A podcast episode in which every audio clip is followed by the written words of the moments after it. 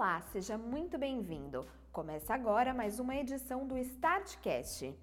O desejo de ser dono do próprio negócio já atingiu boa parcela dos brasileiros. Segundo uma pesquisa do Sebrae, o Serviço Brasileiro de Apoio às Micro e Pequenas Empresas, até 2019, o número de microempreendedores individuais deve atingir 12 milhões de pessoas. Mas o que muita gente ainda se pergunta é: por onde começar a empreender? Se você já se perguntou isso, saiba que hoje vai descobrir os segredos para começar o seu negócio e, claro, fazer ele dar certo. Comigo está Sérgio Ribeiro, diretor administrativo da Start, que vai nos ajudar a entender um pouco mais do assunto. Seja muito bem-vindo. Obrigado.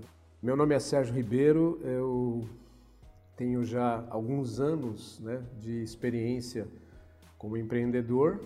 Comecei a minha carreira como funcionário, passei aproximadamente 10 anos como funcionário, aí fui é, empreender em 92, foi o primeiro, meu primeiro em, é, empreendimento é, no ramo dos negócios.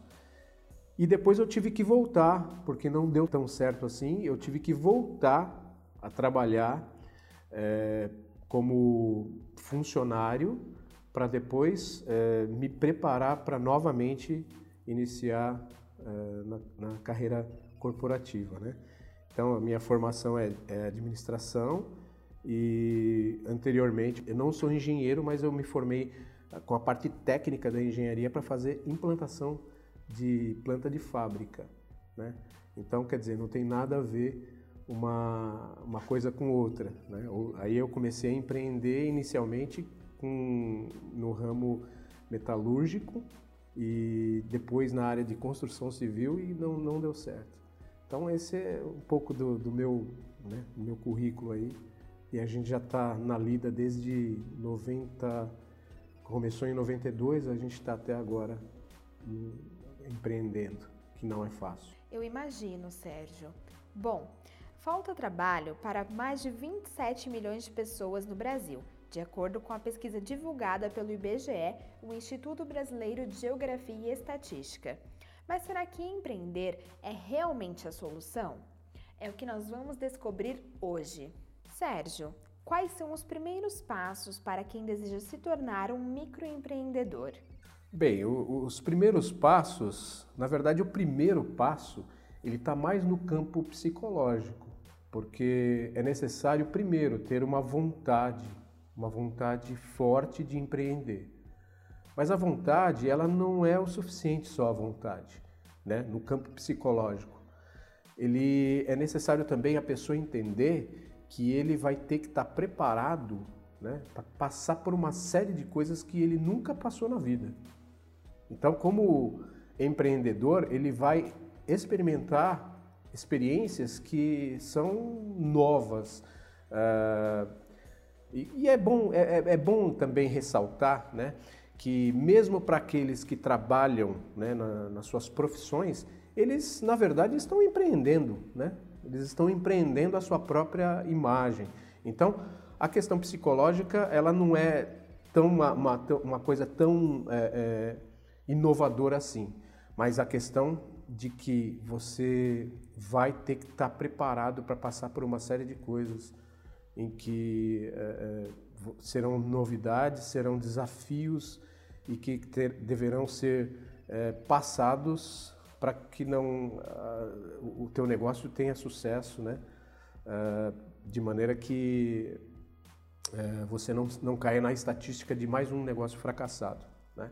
Então, o, o, os primeiros passos eles, eles têm que estar na consciência, né? A consciência de que você vai passar por, por momentos difíceis, mas sempre vislumbrando que o resultado ele pode ser, ele deve ser algo que está muito acima da, das dificuldades. Então, vale a pena empreender? Vale, vale. Vale a pena empreender, sim. Mas, por exemplo, quando uma pessoa tem essa ideia de começar um empreendimento, muitas vezes ela não sabe qual ramo escolher se ela deve escolher o ramo que ela tem mais afinidade ou que está mais em alta no mercado, O que você acha que uma pessoa deve fazer para realmente escolher o ramo que ela vai se dar bem? Sim, isso é muito importante. O ramo a ser escolhido é muito importante, né? Porque se a gente olhar para trás, a gente vai ver nas estatísticas que muitas empresas não existem mais hoje porque o ramo delas, elas não se inovaram, né? É, não se atualizaram e elas simplesmente sumiram do mercado. Né? Lá atrás, quem da, da, minha área mesmo que eu exercia, o ramo é, de uma das empresas é, líderes no, no, mercado na parte de, de, de venda de, de equipamentos para projeto era a Arquimedes, né? pranchetas Arquimedes. E ela simplesmente, ela simplesmente sumiu do mercado, não, não existe mais. Né? E não, pelo que eu, até onde eu sei, ela não se, se inovou. Né? Uh, então, o ramo ele é muito importante, porque você tem que analisar à luz da possibilidade de, de negócios, né? do resultado que ele vai trazer, resultado financeiro, e também o tempo de vida dele, né? O tempo de vida, a, o segmento, se ele é atual, se ele tem eh, condições de subsistir a longo prazo, né? Então isso é importante sim. Então ele tem que ser avaliado dessa maneira. Então é, não é uma coisa difícil de se pesquisar, né? Tem que se avaliar, o acesso à informação hoje ajuda bastante. E existe um momento certo para começar a empreender? Ou de repente a pessoa tem a ideia e daí ela já deve começar, ou ela tem que esperar um tempo? Como que funciona isso? É, isso é uma coisa que apesar de ser muito pessoal, né? As experiências elas, elas acontecem, a gente vê pessoas que uh, aconteceram de uma forma, outros aconteceu de outra. Então, para a gente traçar assim, uma regra é difícil, porque tem gente que você ouve a experiência dela, a pessoa foi assim um, um, um ponto fora da curva, né? Foi um diferencial eh, de exemplo na, na forma como aconteceu. Então, mas é, é, é, necessário sim, né? O, o momento é, ele, ele requer, o momento para se iniciar, ele requer um contexto, ele requer uma análise de contexto, uma, uma, um preparo do contexto, de todo o contexto da, do que vai ser necessário para começar o negócio, né? Em termos de investimento, em termos de é, infraestrutura, em termos de é, condições de se de se atender à demanda, né? É, então, o momento ele está relacionado não só com o aspecto psicológico, eu estou preparado psicologicamente para começar um negócio, né? Mas ele está relacionado também com o que é necessário para se dar continuidade nesse negócio. Esse, essa questão de, de, que muitos falam que você começa com o que tem assim, é, sem infraestrutura, sem condições de atender, ele aumenta muito a estatística de fracasso. Entendeu? Pode dar certo? Pode. E por isso que isso acaba se tornando pessoal de como a pessoa vai fazer, o caminho que ela vai né, encontrar para poder é, construir o negócio e, e ele pode demorar muito tempo e, e não, e não é, dar continuidade, não subsistir, porque você vai encontrar concorrentes no meio do caminho que tem mais capacidade é, para poder desenvolver o negócio e eles vão acabar engolindo o mercado e, e, entrando com uma concorrência forte que acaba inviabilizando a continuidade do teu negócio. Por isso que é importante sim uh, avaliar todo o contexto, avaliar a infraestrutura, avaliar a demanda para que essa demanda seja atendida. Você falou uma coisa muito interessante, porque assim, o que eu percebo é que muitas vezes as pessoas não têm consciência de que não é porque você começou um negócio hoje que automaticamente amanhã ele já tem que dar certo. E na verdade, muitas pessoas imaginam isso e elas têm dúvidas sobre fazer essa avaliação se o negócio está dando certo ou não. Muitas vezes elas não têm paciência de esperar um tempo até que as coisas comecem a fluir. Como que se pode avaliar isso para ter certeza de que o negócio está dando certo ou não?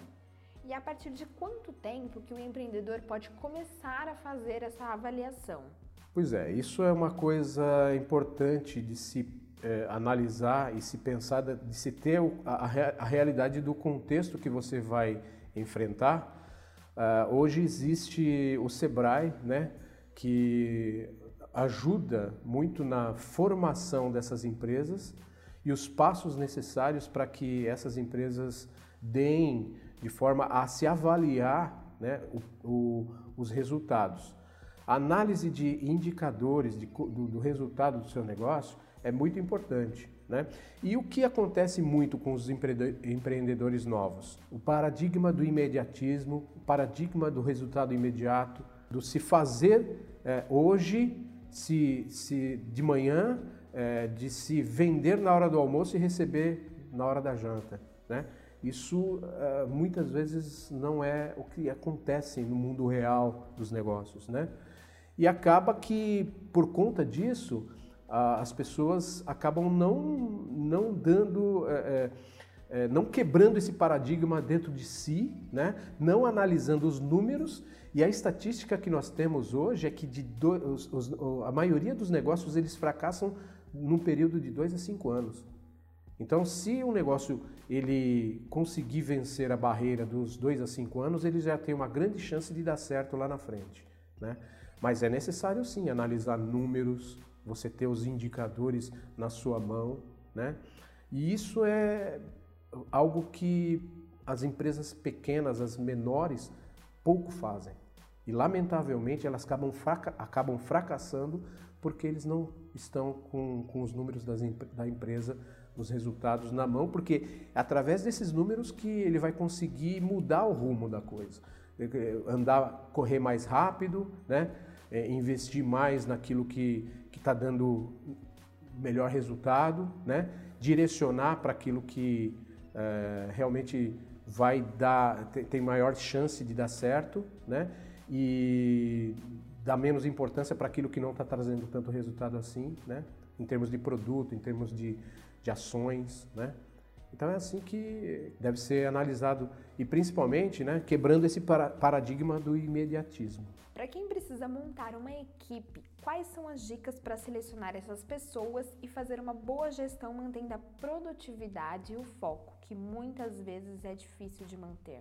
É, infelizmente, muitas pessoas acabam contando com quando vai abrir um negócio, aí ele pega a mulher, né? Ele pega uh, o primo, o sobrinho e acaba empregando, né, a, a, é, achando o momento de, é, utilizando aquele momento como uh, a oportunidade para poder gerar emprego. Uh, só que ele não acaba não é, analisando o perfil, acaba não analisando o que seria melhor para a empresa. Então esse esse vínculo né, emocional que a, a pessoa que, o inexperiente, ele começa no próprio negócio, é, ele acaba utilizando a empresa como um meio para trazer um benefício para a família, para outras pessoas que estão próximas. É importante sempre analisar o perfil. Perfil, traçar o perfil. E existem empresas especializadas nisso e que não custa muito dinheiro. Você analisa, olha, eu vou precisar de alguém na área comercial. Então você, você traz alguém com perfil da área comercial. Não adianta você trazer alguém que não tem perfil na área comercial, ele não vai se sair, não vai vender o seu produto e o resultado não vai vir.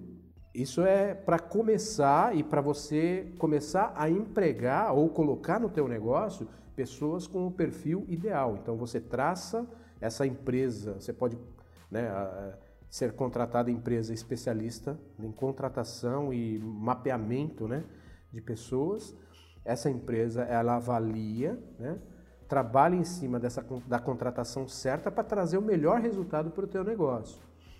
E depois uh, a, a, manutenção do clima organizacional, aí tem ações também específicas, você trazer, você ser né, alguém que, que uh, seja, que trabalhe positivamente para o teu próprio negócio, num, num, trazendo um clima organizacional positivo. Porque o clima organizacional vem a partir do patrão, vem a partir do líder, né? É de cima para baixo, não é de baixo para cima. Clima organizacional ninguém impõe, clima organizacional é implementado de cima para baixo. Então precisa sim ter ações, precisa sim ter é, métodos e, e recursos né, a serem investidos nisso com um olhar, né, um olhar, tem que se olhar com carinho para essa área também. E trazendo um pouco mais para a questão da segurança da informação, muitas vezes as pessoas pensam que porque a empresa dela é menor, é uma microempresa, ela não precisa ter esse cuidado com a informação. E a gente precisa ressaltar que para quem vai começar o seu negócio, é necessário cuidar dessa parte também, que foi até assunto na última edição do nosso Startcast.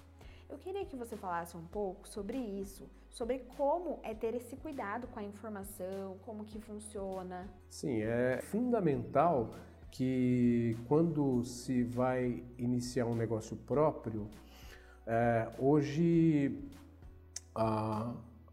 um dos maiores patrimônios da empresa está em algo que não é tangível, ou seja, é algo que pode ser guardado dentro de uma, de, um, de uma HD, pode ser guardado dentro de um pendrive e, e não se dá a importância devida para isso.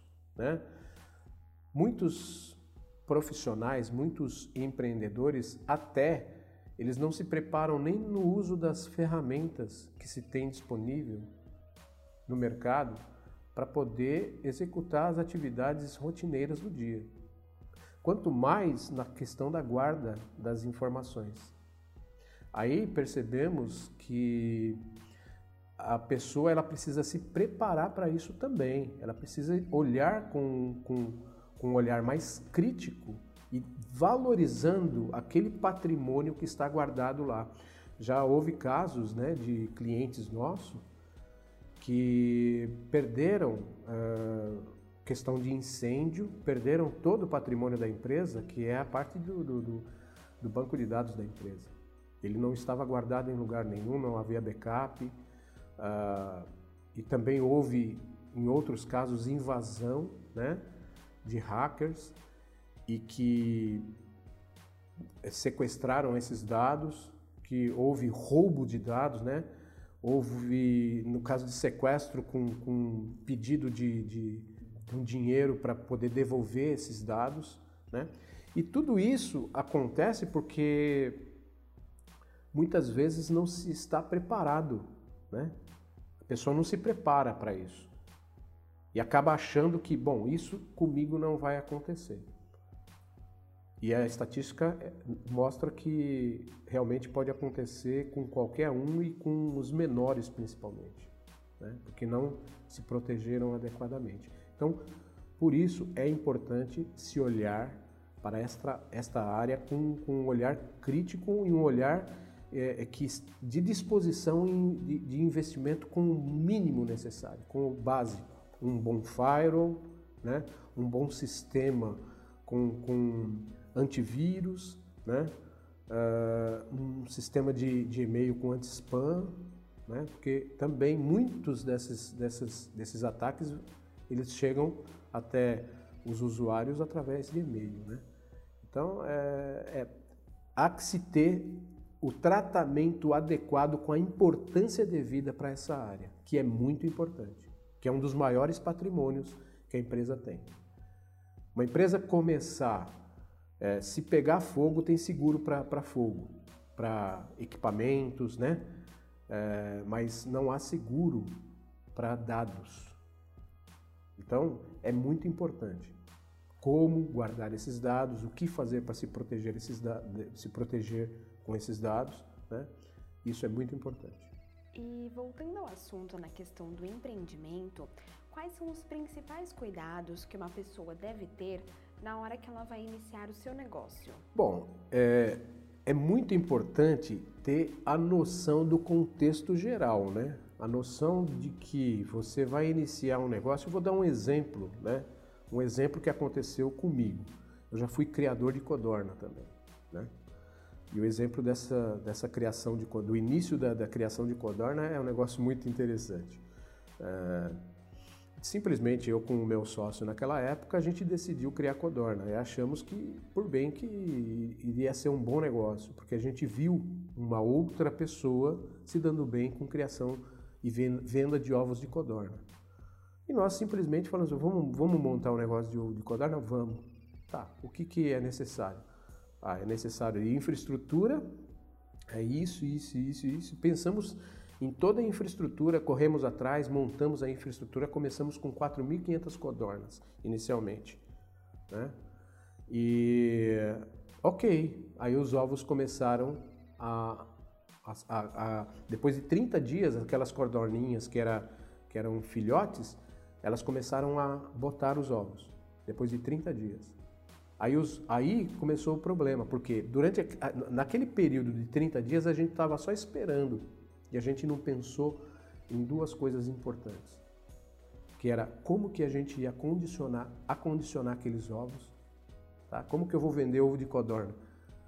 É, qual que é, como que eu tenho que precificar isso? Nós não pensamos no, em preço, a gente simplesmente achou que era é, fácil alguém ia vir comprar os ovos. Não foi isso que aconteceu. E a gente Primeiro, que a gente teve que correr atrás de engradados para poder acondicionar aqueles ovos. A gente vendia ah, com 50 dúzias, caixas com 50 dúzias de, de ovos, né? E aí que foi que a gente começou a fazer um trabalho para vender esses ovos. A gente não sabia nem por onde começar. Né? Então a gente tive, nós tivemos dois problemas ali: problema de logística, de armazenamento e problema de venda. Né? Então, é, pensamos na, na, boa infraestrutura e esquecemos de armazenamento, né? de expedição e, e venda. Ok, né? E o problema estava gerado. Tanto é que foi, esses dois motivos foi o motivo, foram os motivos principais do fracasso no negócio. Porque depois de um determinado tempo as, as, aquelas codorninhas, quando ela ia botar o ovo, ela, ela piava, né? Ela dava um piozinho. Cada vez que codorninha, as codorninhas davam o piozinho, para nós era um tran transtorno, porque a gente sabia que estava caindo mais um ovo na bandeja. Aonde a gente ia colocar esses ovos e como que a gente ia vender. E não estava conseguindo vender. Então o negócio fracassou. Então a gente tem que olhar o contexto. A gente tem que olhar tudo o que é necessário para você entregar o produto para o cliente. Né? Primeiro que você tem que ter a, a possibilidade da demanda do cliente. Como que esse cliente vai chegar até você? Você vai atrás dele ou ele vai atrás de você? Você é um ponto comercial onde o cliente vai passar na frente, né? Como é que vai ser a sua ação de vendas? Tá.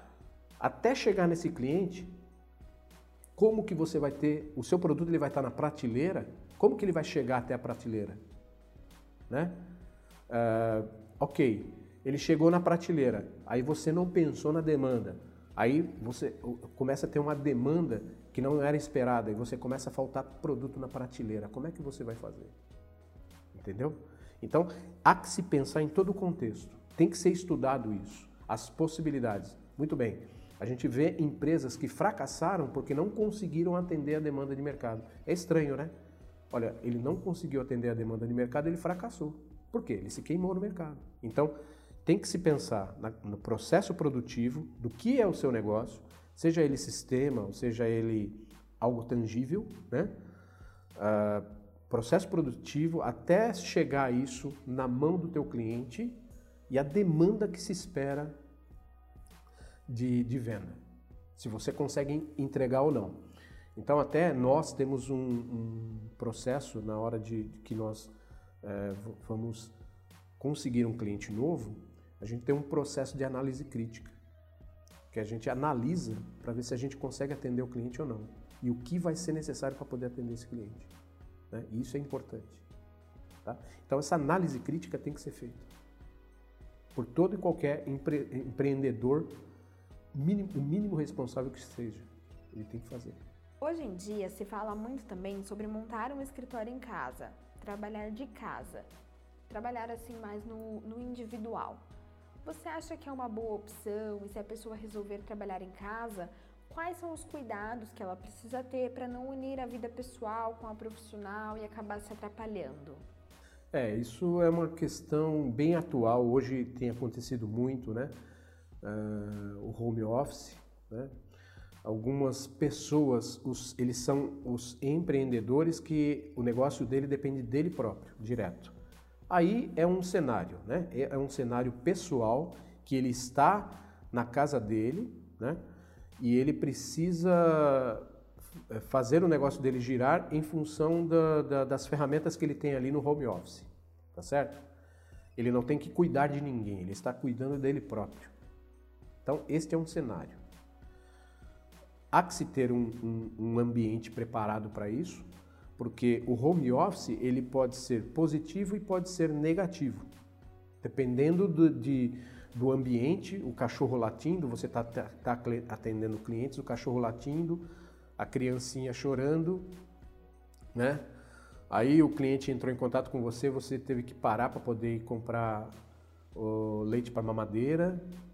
Então, tudo isso tem que ser, é, tem que estar sob controle. Né? Não digo que isso não possa acontecer. Eu digo que isso tem que estar dentro de um ambiente controlado, né? Que você consegue dar a impressão para o teu cliente que você não está num home office, ou mesmo que você esteja, é um home office preparado para isso. Né?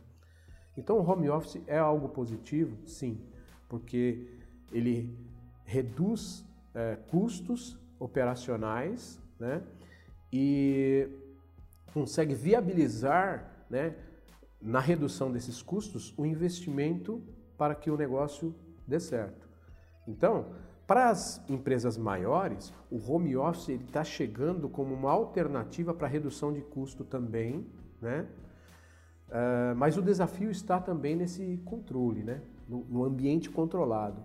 Porque muitas vezes quando ele coloca, uma empresa maior coloca o colaborador, o funcionário num home office, ele precisa é, ter ferramentas ou exigências e regras mínimas para que aquele ambiente eh, não, não denigra a empresa em caso de um cachorro latindo ao telefone, uma criança chorando, ou mesmo que o próprio funcionário fale para o cliente que ele está no home office. Né? Uh, então todas essas coisas elas devem ser avaliadas e devem ter a, empresa precisa ter regras para isso daí e precisa ter ferramentas que, que controlem né, a eficiência né, a, do funcionário, do colaborador. A, então, isso depende muito do de segmento para segmento. Né? Existem uh, empresas que não precisam ter todo esse controle porque o importante para ela é ter o resultado. Então, às vezes, a pessoa está no home office e ele consegue entregar um resultado com um empenho de horas muito menor, porque ali ele está dedicado quando ele está dentro do ambiente corporativo, existem muitos é, motivos de perda de foco, de desatenção, que vão quebrando né, a sequência da atividade. Quando ele está num home office, ele, ele consegue é, dedicar e ter um foco maior e consegue entregar um resultado maior. Então, isso também varia de segmento para segmento. Sérgio, para finalizar, a gente sabe que não existe uma receita mágica mas o que o empreendedor pode fazer para se destacar no mercado? Todo mundo está correndo atrás dessa, dessa receita, né? O que hoje nós temos na atualidade é, são as franquias, né? As franquias, uh, lá atrás não existiam franquias, né? Esse é um conceito meio novo de, de, de negócio que uh, o novo empreendedor ele pode investir numa franquia com a possibilidade maior de ter sucesso. Porque o caminho das pedras já foi trilhado. Né? O franqueador ele trilhou caminho das pedras, viu o que era difícil, adotou um modelo de procedimento com uma receita a ser seguida e essa receita ela, ela acaba trazendo a possibilidade maior é, de, de, de, resultados, né? de, de, de, sucesso. Mas eu digo o seguinte: é, na realidade, é, eu me lembro agora de um, de um livro que eu li lá em, nos anos 90, chamado Querer é Fazer, né? do Art Williams.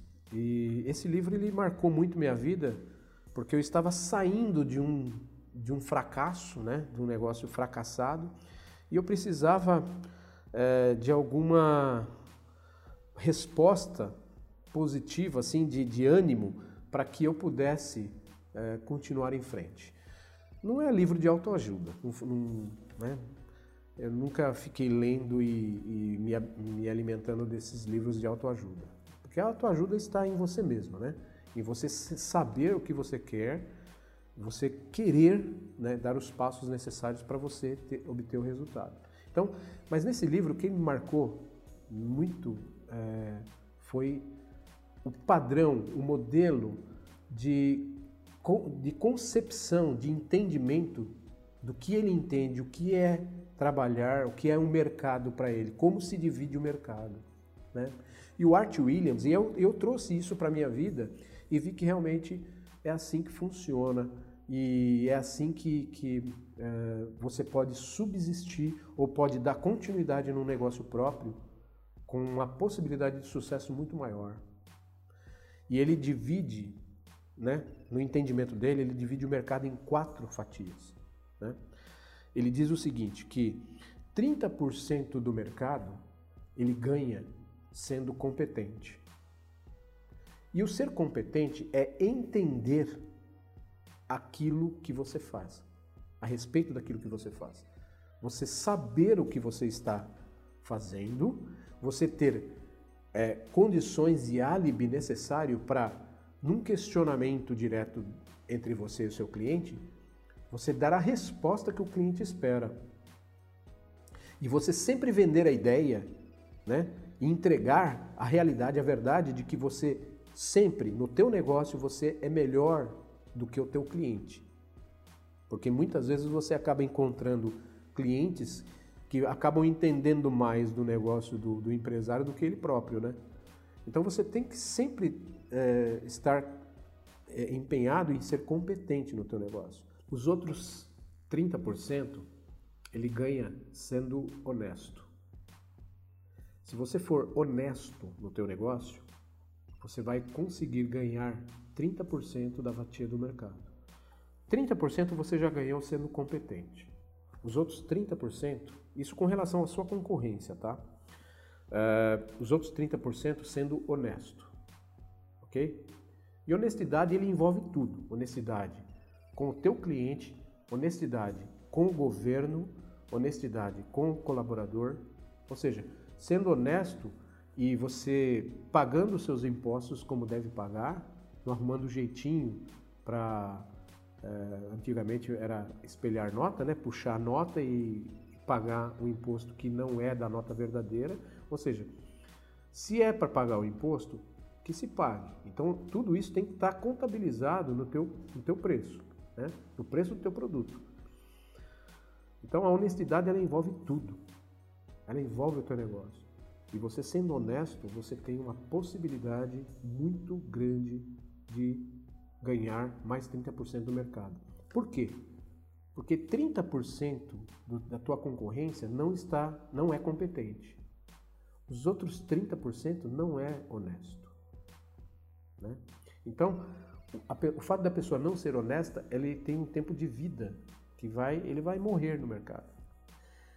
E mais 30% é trabalhando duro.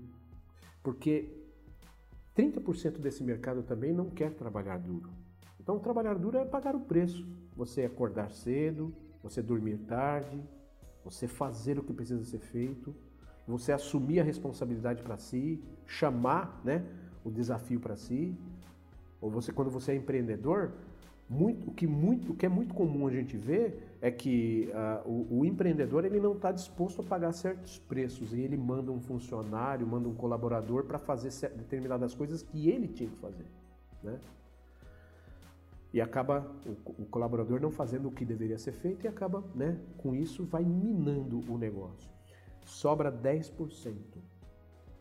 Só 10% da tua concorrência, só 10% do mercado está disposto a cumprir os 90%.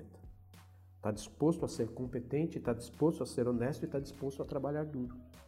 Então, isso vai afunilando. E o Art Williams experimentou isso nos anos 80, lá nos Estados Unidos, quando ele abriu uma, uma seguradora, uma empresa que, no momento em que existia uma empresa dominante no mercado, que a, quando ele abriu essa empresa, todos riam dele. Falavam assim, você não vai conseguir. Né? E ele adotou esse princípio para a vida dele e ele se tornou a maior empresa dos Estados Unidos, que hoje ainda vive. Entendeu? Então, realmente, esses princípios, um, um empreendedor, ele precisa ter princípios, precisa ter regras para que o negócio dele subsista. É assim que ele vai conseguir é, chegar ao sucesso. Sérgio, muito obrigada pela sua participação. Com certeza essa conversa tirou as nossas dúvidas sobre o que é ser um empreendedor e como fazer isso da maneira correta. Eu que agradeço. Muito obrigado. E você, ouvinte, não se esqueça de deixar as suas dúvidas, sugestões de tema e conferir as novidades no blog da Start. Acesse blog.start.com.br. Até a próxima! Você acabou de ouvir o Startcast, um podcast oferecido pela Start. Para saber mais, acesse www.start.com.br.